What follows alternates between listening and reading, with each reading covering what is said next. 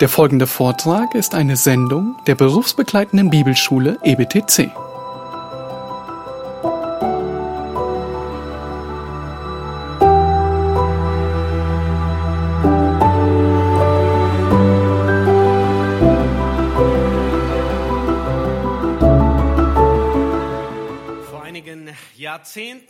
Gab es eine große Plage in äh, den südlichen Staaten der Vereinigten Staaten in den USA. Und zwar haben Feuerameisen den Süden komplett erobert. Es war kein Bürgerkrieg, aber irgendwie sind sie versehentlich transportiert worden in den Süden. Nun, sie sind Sie, waren, sie sind immer noch erst- erstaunlich anpassungsfähig, sie sind extrem aggressiv, sie vermehren sich fast über Nacht. Am schlimmsten ist, dass alle Insektizide nichts geholfen haben gegen diese Ameisenhügel und die Bewohner davon. Ähm, Sie haben nichts gemacht. Wie eine mächtige Armee sind sie einmarschiert, unempfindlich gegen alles, gegen jede Gewalt. Nun, dann haben sich Tüftler hingesetzt und einen recht raffinierten Weg gefunden, ähm, wie sie die Kolonien auslöschen können. Und zwar haben sie das Lieblingsfutter von den Ameisen, so kleine Granulate, ähm, speziell überzogen mit einem Geschmack- und geruchlosen Gift und über die Ameisenhügel gestreut. Nun, die Ameisen, die kamen am nächsten Morgen heraus, haben sofort begonnen, diese Granulate einzusammeln und in das Herz der Kolonie hineinzubringen.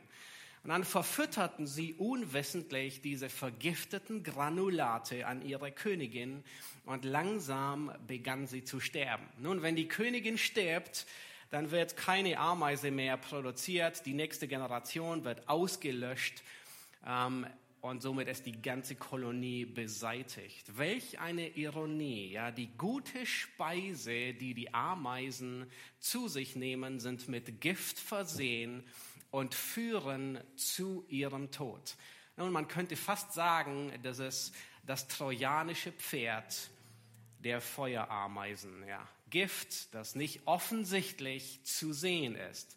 Und genauso verhält es sich mit falscher Lehre.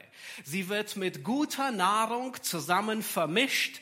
Sie wird in das Herz der Gemeinde eingeschleust. Nach und nach setzt sie ihre Wirkung frei. Sie zerstört die, die Gemeinde und die nächste Generation verhungert weil das Wort Gottes nicht mehr da ist.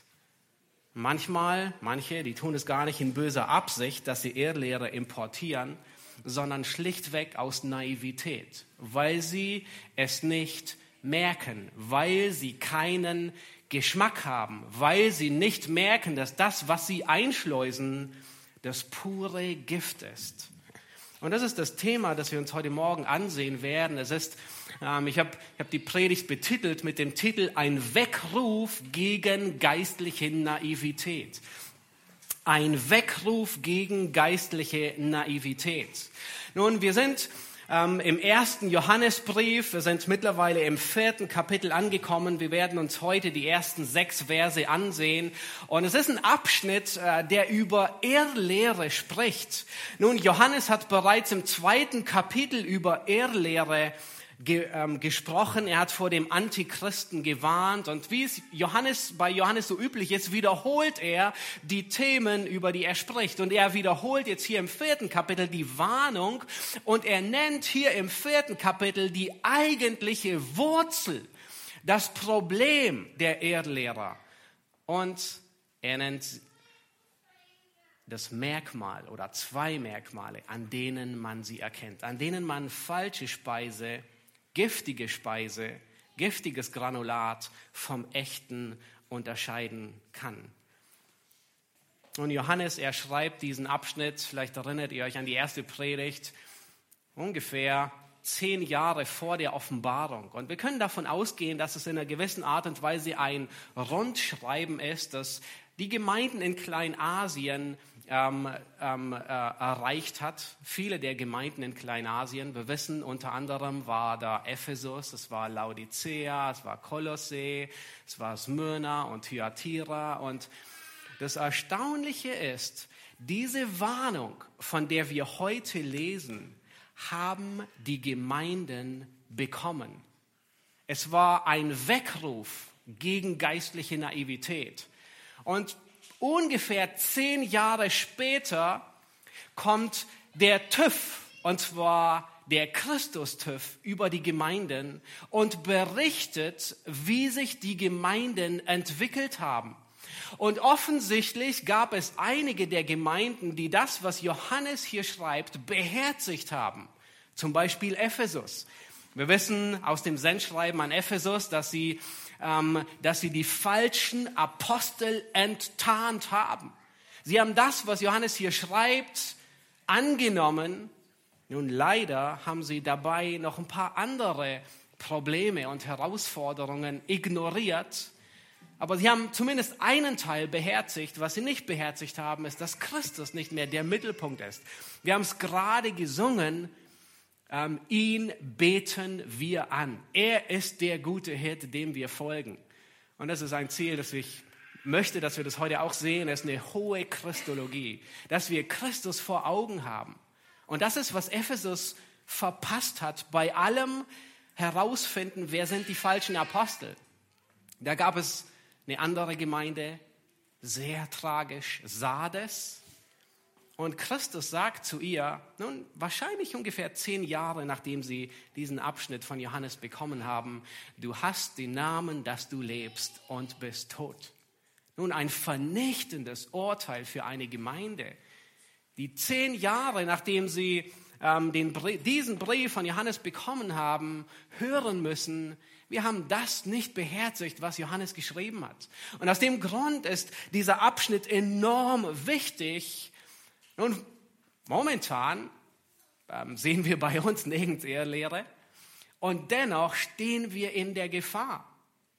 Das werden wir heute sehen. Wir wollen nicht in zehn Jahren erinnert werden und sagen, hey, das, was ihr bei Johannes gelernt habt, habt ihr nicht beherzigt sondern ich möchte, dass ein Weckruf ist an jeden von uns, geistlich nicht naiv zu sein. Nicht wie diese Ameisen, die das Gift mit dem Granulat tapfer und fleißig emsig hineinbringen in ihren Ameisenhügel und nicht merken, dass es Gift ist. Lasst uns den Abschnitt lesen. Wenn ihr eure Bibel zur Hand habt, dann schlagt den Text bitte auf. 1. Johannes Kapitel 4, die Verse 1 bis 6.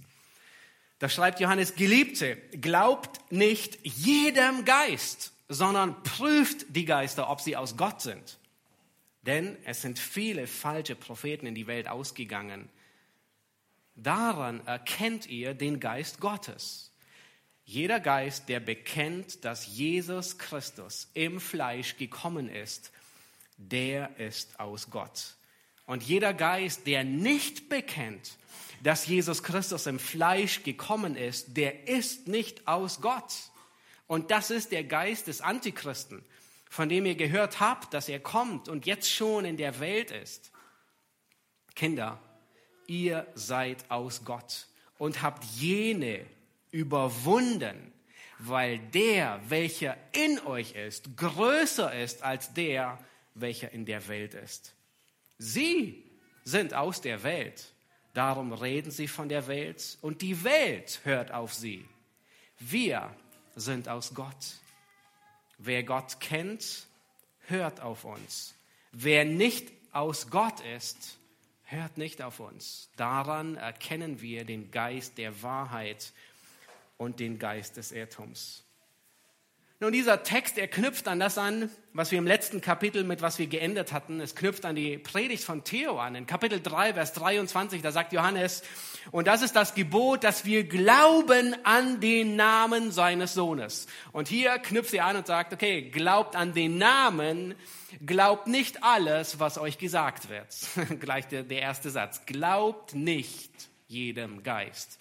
Er knüpft an den Vers 24 aus dem letzten Kapitel an, wo wir gesehen hatten, Theo hatte darüber gepredigt, wir erkennen, dass er in uns bleibt, an dem Geist, den er uns gegeben hat. Und jetzt sehen wir wiederum, und, und es, es scheint, als würde Johannes dieses, dieses Thema, das er kurz anreißt, ein bisschen in, den, in diesen Versen weiter ausbauen nämlich der Geist, der in uns ist, nicht nur, er beschützt uns nicht nur vor falscher Lehre, er, ähm, er bleibt nicht in, nur in uns, ähm, er sorgt nicht nur, dass wir Gott erkennen, sondern er befähigt uns, nicht nur falsche Lehre und Irrlehre, sondern die ganze Welt zu überwinden. Mehr dazu sehen wir gleich in Vers 4 gegen Ende.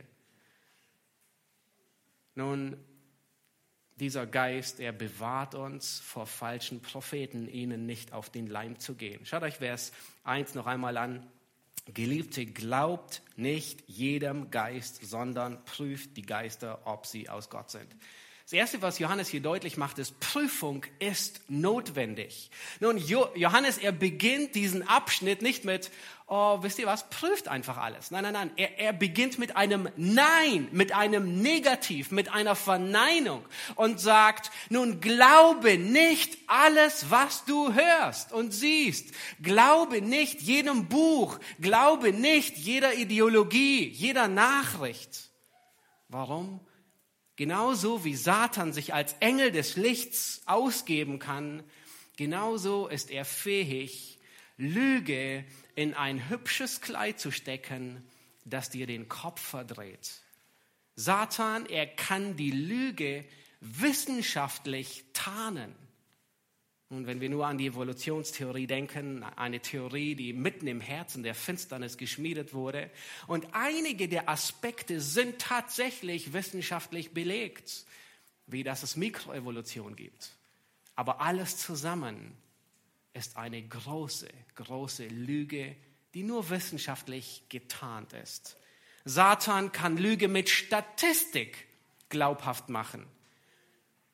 Jeder auf dieser Welt ist der Meinung, dass der Mensch im Kern gut ist. Das ist eine Statistik. Und dennoch ist es nicht wahr.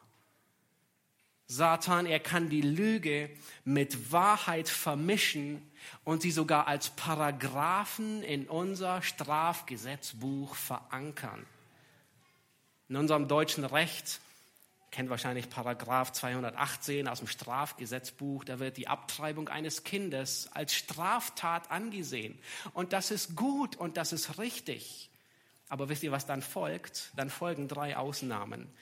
Wenn sich eine Frau drei Tage vor der Abtreibung hat beraten lassen, ist es auf einmal kein Verbrechen mehr. Wenn die Abtreibung vom Arzt durchgeführt wird, ist es plötzlich auch kein Verbrechen mehr. Und wenn die Abtreibung vor der zwölften Schwangerschaftswoche geschieht, ist es plötzlich auch kein Verbrechen mehr. Das heißt, ihr seht, wie Wahrheit und Lüge vermischt wird und er es überall in dieser Welt verankern kann, weil es sein Reich ist hier auf dieser Welt. Er tut und lässt, was er will. Es sei denn, Gott hindert ihn daran. Satan, er kann die Lüge in ein hübsches Kleid packen und die Lüge gesellschaftlich akzeptabel machen. Gesellschaft, die akzeptiert jegliche Entartung von Sexualität, solange es dir und dem anderen nicht schadet. Solange du Spaß daran hast, ist alles in Ordnung und gesellschaftlich anerkannt. Nun, das schafft Satan. Er kann die Lüge tarnen. Nun, natürlich müssen wir alles prüfen. News von Fake News unterscheiden. Aber in diesem Abschnitt geht es primär nicht um die allgemeinen Nachrichten, es geht nicht um die Tagesschau, die wir prüfen müssen, es geht nicht um die deutsche Presseagentur, die wir prüfen müssen, sondern es geht hier um die Lehren, die augenscheinlich biblisch sein sollen, aber schlussendlich doch nicht aus Gott sind. Und Johannes, er appelliert hier und sagt, glaube nicht jeder Lehre, nimm nicht alles ungefiltert auf. Nun, es kann sein, dein Gegenüber verwendet Bibelstellen. Nun, trotzdem sei nicht naiv und nimm alles auf.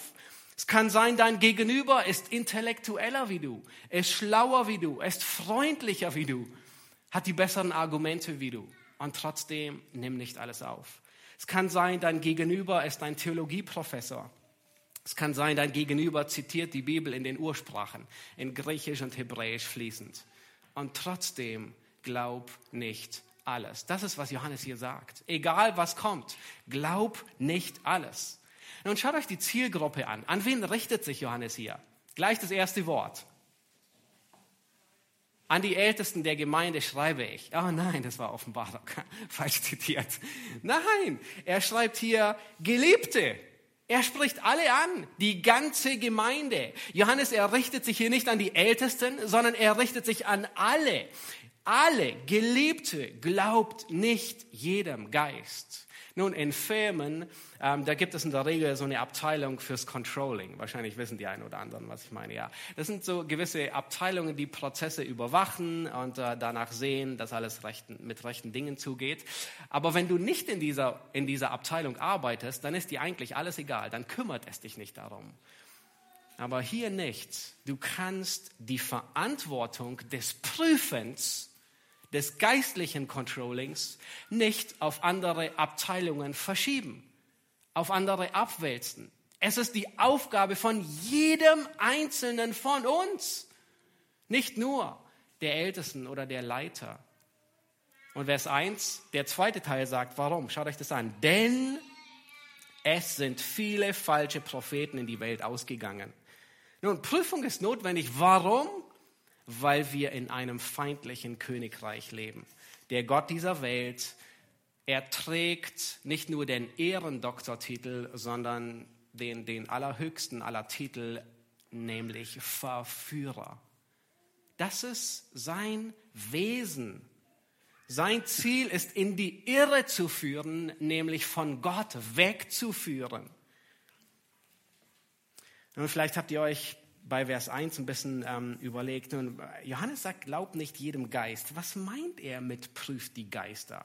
Nun, was Johannes nicht meint, ist, er, er meint nicht, dass wir uns eine Wünschelroute irgendwo ähm, ausgraben, herumgehen und nach Geistern Ausschau halten. Johannes meint nicht, dass wir Geister befragen oder Geister beschwören. Nein, der zweite Teil, der macht sehr gut deutlich, nämlich Johannes sagt, sondern prüft die Geister, denn es sind viele falsche Propheten in die Welt ausgegangen. Das heißt, es geht hier um Lehrer, es geht hier um Propheten, um Propheten, die Gottes Wort verkündigt haben. Petrus, er spricht genau dasselbe im zweiten Petrusbrief, Kapitel 2, Vers 1 und sagt, es gab viele falsche Propheten. Und dann sagt er, wie auch unter euch viele falsche Lehrer sein werden. Im Alten Testament waren die Propheten die Männer oder manchmal auch Frauen, die Gottes Volk leiteten, die Gottes Volk Wegweisung gegeben haben, die Gottes Volk belehrt haben, die Gottes Volk unterwiesen haben. Und überall, wo es Wahrheit gab, hat sich die Lüge und das Volk gemischt und sich eingeschlichen. Erinnert euch nur an Elia, der alleine übrig geblieben ist mit 450 Baalspriestern, äh, Propheten werden sie genannt, ja, Propheten, und 400 Propheten der Aschera. Erinnert euch an 1. Könige 22, ja, Ahab und Josaphat, die verbünden sich, das Nord- und das Südreich. Eigentlich, Josaphat war ein gottesfürchtiger König, das, was er aber hier macht, war nicht sonderlich gut weil er Gott nicht befragt hat. Und sie verbünden sich gegen den König von Aram. Und äh, bevor sie in, in Krieg ziehen, da sagten sie, oh, lass uns den Herrn befragen. Ist eine gute Idee. Nun, und Ahab, der bekannt, einer der bekanntesten, gottlosesten Könige, er hat 400 Propheten. Und er sagt, okay, sollen wir nach Ramoth in Gilead ziehen, in Krieg gegen Aram? Und sie sagen, zieh hin. Und dann gebrauchen sie unterschiedliche Metaphern, womit sie ihm deutlich machen, mit Hörnern und was auch immer. Gott gibt dir Sieg. Nun, Josaphat, irgendwie merkt er, ah, da stimmt irgendwas nicht, irgendwas ist faul. Das ist, und dann sagt er folgendes, er sagt, ist hier kein Prophet des Herrn mehr, dass wir ihn fragen könnten? Und er sagt, ist kein Prophet Jahwes hier. Er merkt sehr, sehr, er merkt sehr schnell, das sind irgendwie falsche Propheten, falsche Geister, die da hinten stecken. Denkt, erinnert euch an Mose, an Samuel, an Elia, Elisa, Daniel, Jesaja, Hesekiel die ganzen Propheten im Alten Testament. Nun, ein Prophet wird zu Recht ein Sprachrohr Gottes genannt. Sie belehren das Volk, sie unterweisen das Volk. Sie waren Männer, die Gottes Wort den Menschen brachten. Sie waren inspiriert vom Heiligen Geist. Sie redeten durch den Geist Gottes. Wenn sie redeten, dann redete Gott. Und deswegen ist es so oft, dass wir bei Propheten immer diesen Wortlaut finden, so spricht der Herr. Wenn sie geredet haben, hat Gott geredet. Nun, Gott hat im Alten Testament überwiegend und auch im Neuen Testament dann bei seinem größten Propheten die Propheten bekräftigt mit Wunder und Zeichen. Ja, die vielen Wunder an Mose, besonders Elia, die vielen Wunder, die Christus und die Apostel dann getan hat. Nun, heute haben wir keine Propheten mehr weil wir Gottes Offenbarung vollständig vor uns liegen haben. Wir haben niemanden mehr, der inspiriert vom Heiligen Geist ähm, Worte Gottes wiedergibt und sagt, so spricht der Herr. Aber wir haben viele Lehrer, die Gottes Volk unterweisen. Und so wie damals falsche Propheten sich unter, unter die Gemeinde eingemischt haben, so tummeln sie sich heute, die falschen Lehrer, überall. Sie tummeln sich auf dem christlichen Büchermarkt, sie tummeln sich in Blogs, und sie tummeln sich besonders gerne auf YouTube-Videos. Nun, du darfst geistlich nicht naiv sein. Du musst prüfen. Du musst wachsam sein. Nun, vielleicht denkst du, okay, wie? Ich habe kein Theologielabor zu Hause, wo ich jeden hinzerren kann. Ich habe noch nicht mal einen passenden Teststreifen für Ehrlehrer. Ich weiß gar nicht, wie man einen Teststreifen an Ehrlehrer ansetzt, um sagen zu können, er ist falsch oder er ist nicht.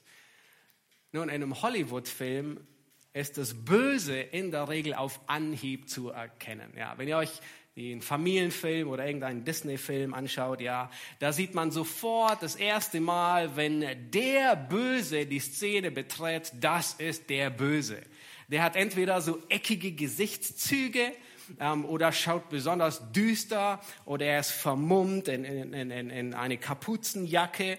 Ähm, er hat eine sonderbare Fratze oder er hat eine dicke Warze auf der Nase oder er hat eine, ähm, irgendeine so Schlangen, ähm, züngelnde Schlangenstimme oder was auch immer. Wenn wir an, an Chroniken von Narnia denken, ja, alle fiebern mit, wie ähm, Edmund der Königin Jades begegnet. Und alle denken, nein, nimm diesen türkischen Honig nicht von ihr, weil sie ist böse.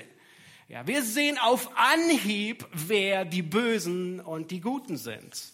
Nun, anders ist es im geistlichen Bereich. Sie sind eben getarnt und du erkennst nicht auf Anhieb jeden, der zur Tür reinkommt.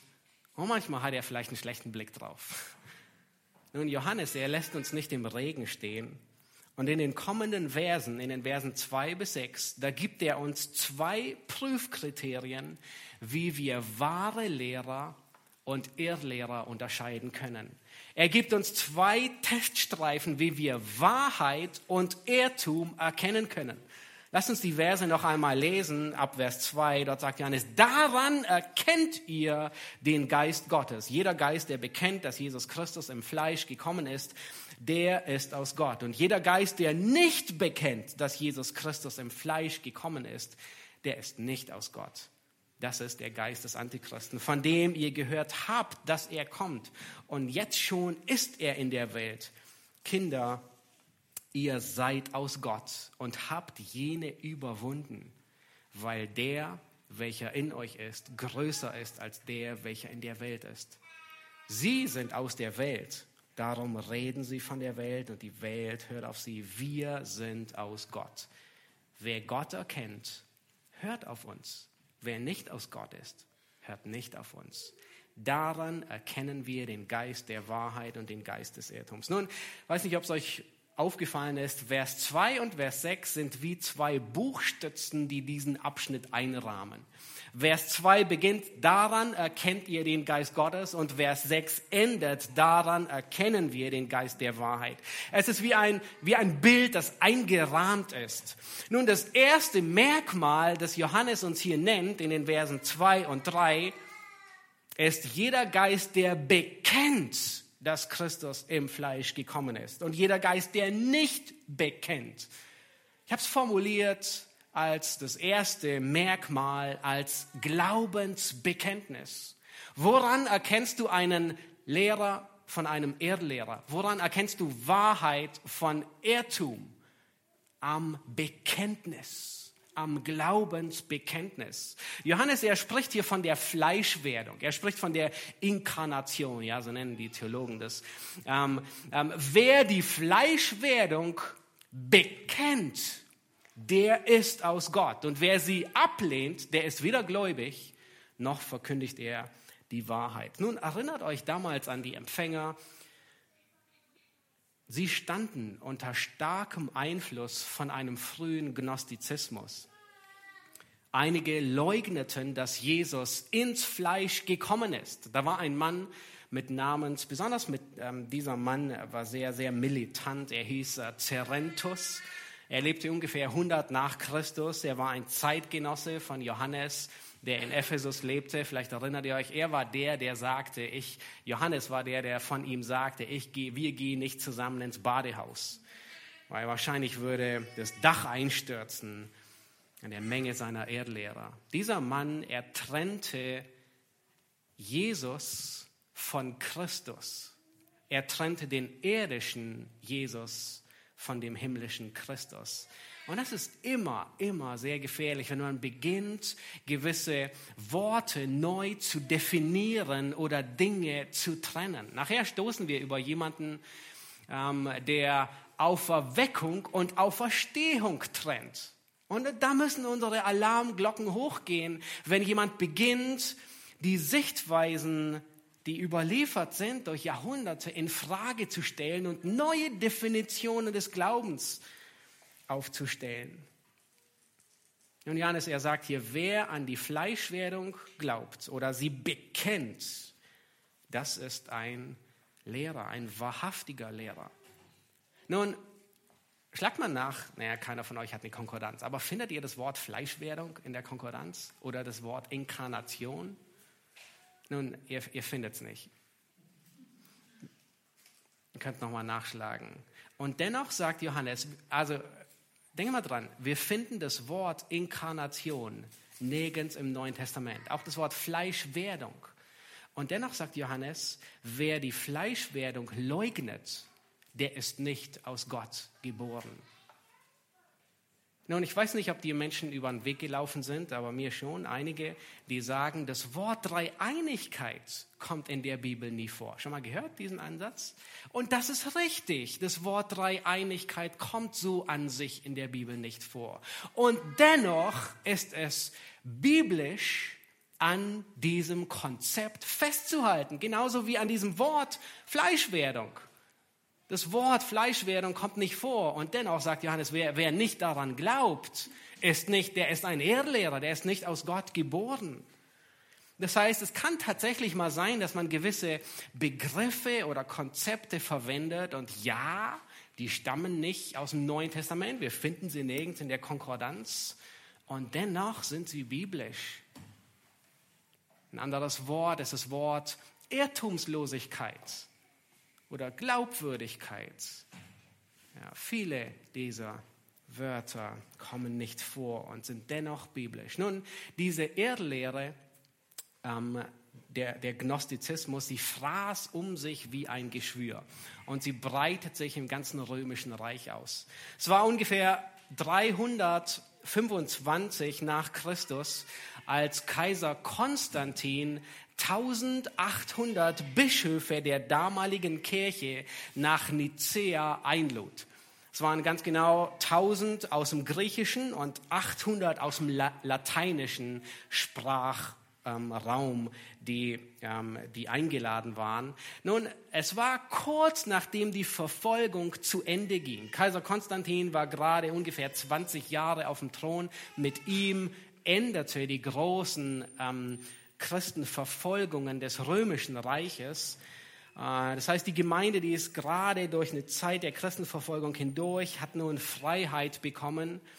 Und äh, er lädt all diese Männer ein. Es waren schlussendlich fast 2000 Menschen, die sich da trafen, Bischöfe und Diakone und Älteste und Presbyter, und ähm, um darüber sich, um über diese Lehre bzw. Erdlehre sich auszutauschen und zu sehen, was lehrt die Schrift über die Gottheit und die Menschheit Christi. Nun schlussendlich, das, das ganze ähm, Konzil in Nicea dauerte zwei Monate ähm, Kaiser Konstantin, er trug alle Spesen für alle Männer, die angereist sind, die dort waren, ähm, wahrscheinlich um die 2000 zusammen. Und das, das Konzil tagte, beendete, wurde beendet an dem Tag zur Feierlichkeit und zum Bankett des 20. Jahres der Thronbesteigung von Kaiser Konstantin. Nun, es war schon wahrscheinlich irgendwie so auch äh, ein wichtiger ähm, äh, äh, Tag. Aber schlussendlich endete das Konzil mit einem Bekenntnis, nämlich mit einem Bekenntnis, dass der Sohn Wesens eins ist mit dem Vater und nicht nur wesensgleich. Das war, ich meine, ein Wort hat die damalige Kirchengeschichte gespalten. Und, wir sehen, das hat sich später noch weiter vollzogen.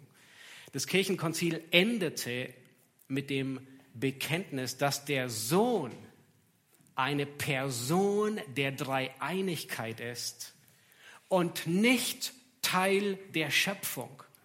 Und ich habe den, den Wortlaut extra abgedruckt, weil ich denke, sehr, sehr ist hilfreich und es ist einfach ähm, großartig, sich zu erinnern, was gottesfürchtige Menschen damals, wofür sie gestanden sind. Und äh, man sieht bei ihrem Glaubensbekenntnis, wo der Schwerpunkt lag. Nun, nicht so sehr auf der Fundamentaltheologie auf Gott, sondern alles dreht sich um Christus. Wenn man das ganze Glaubensbekenntnis liest, dann stellt man fest, der Vater, der Sohn, der Heilige Geist. Und äh, das ist alles. Ähm, nun, wenn man ähm, andere Bekenntnisse liest, ähm, der, der Zeit unserer Generation, dann, dann stellt man fest, ja, da ist der Vater, der Sohn, und dann kommt ganz viel über den Heiligen Geist, weil es da ein vielerlei ähm, äh, Verirrungen und, und Irrlehren gibt. Aber das ist, was sie sagten. Sie sagten, wir glauben an den einen Gott. Man folgt, glaube ich, ein oder zwei Sätze. Und an einen Herrn Jesus Christus. Eines Wesens mit dem Vater.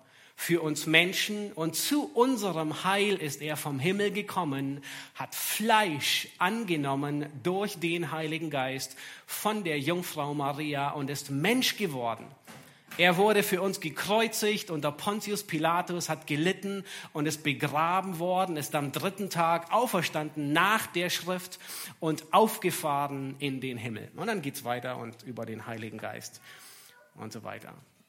Ja, aber das war zwei Monate, bis es schlussendlich zu dem Bekenntnis kam.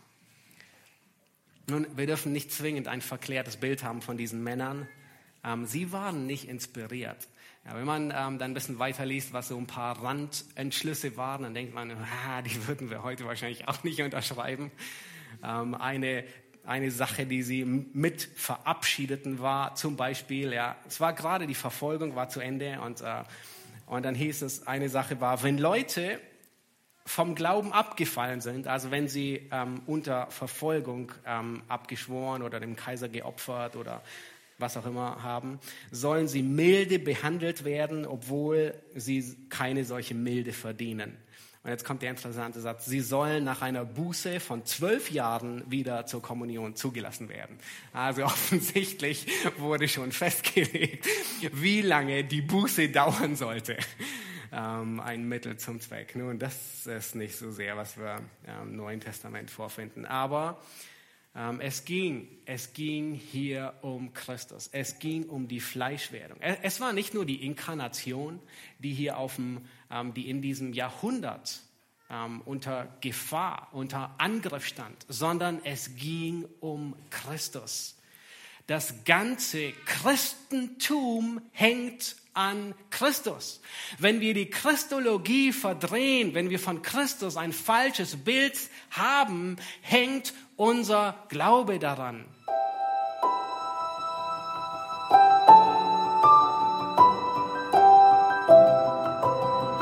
Diese Sendung war von der berufsbegleitenden Bibelschule EBTC.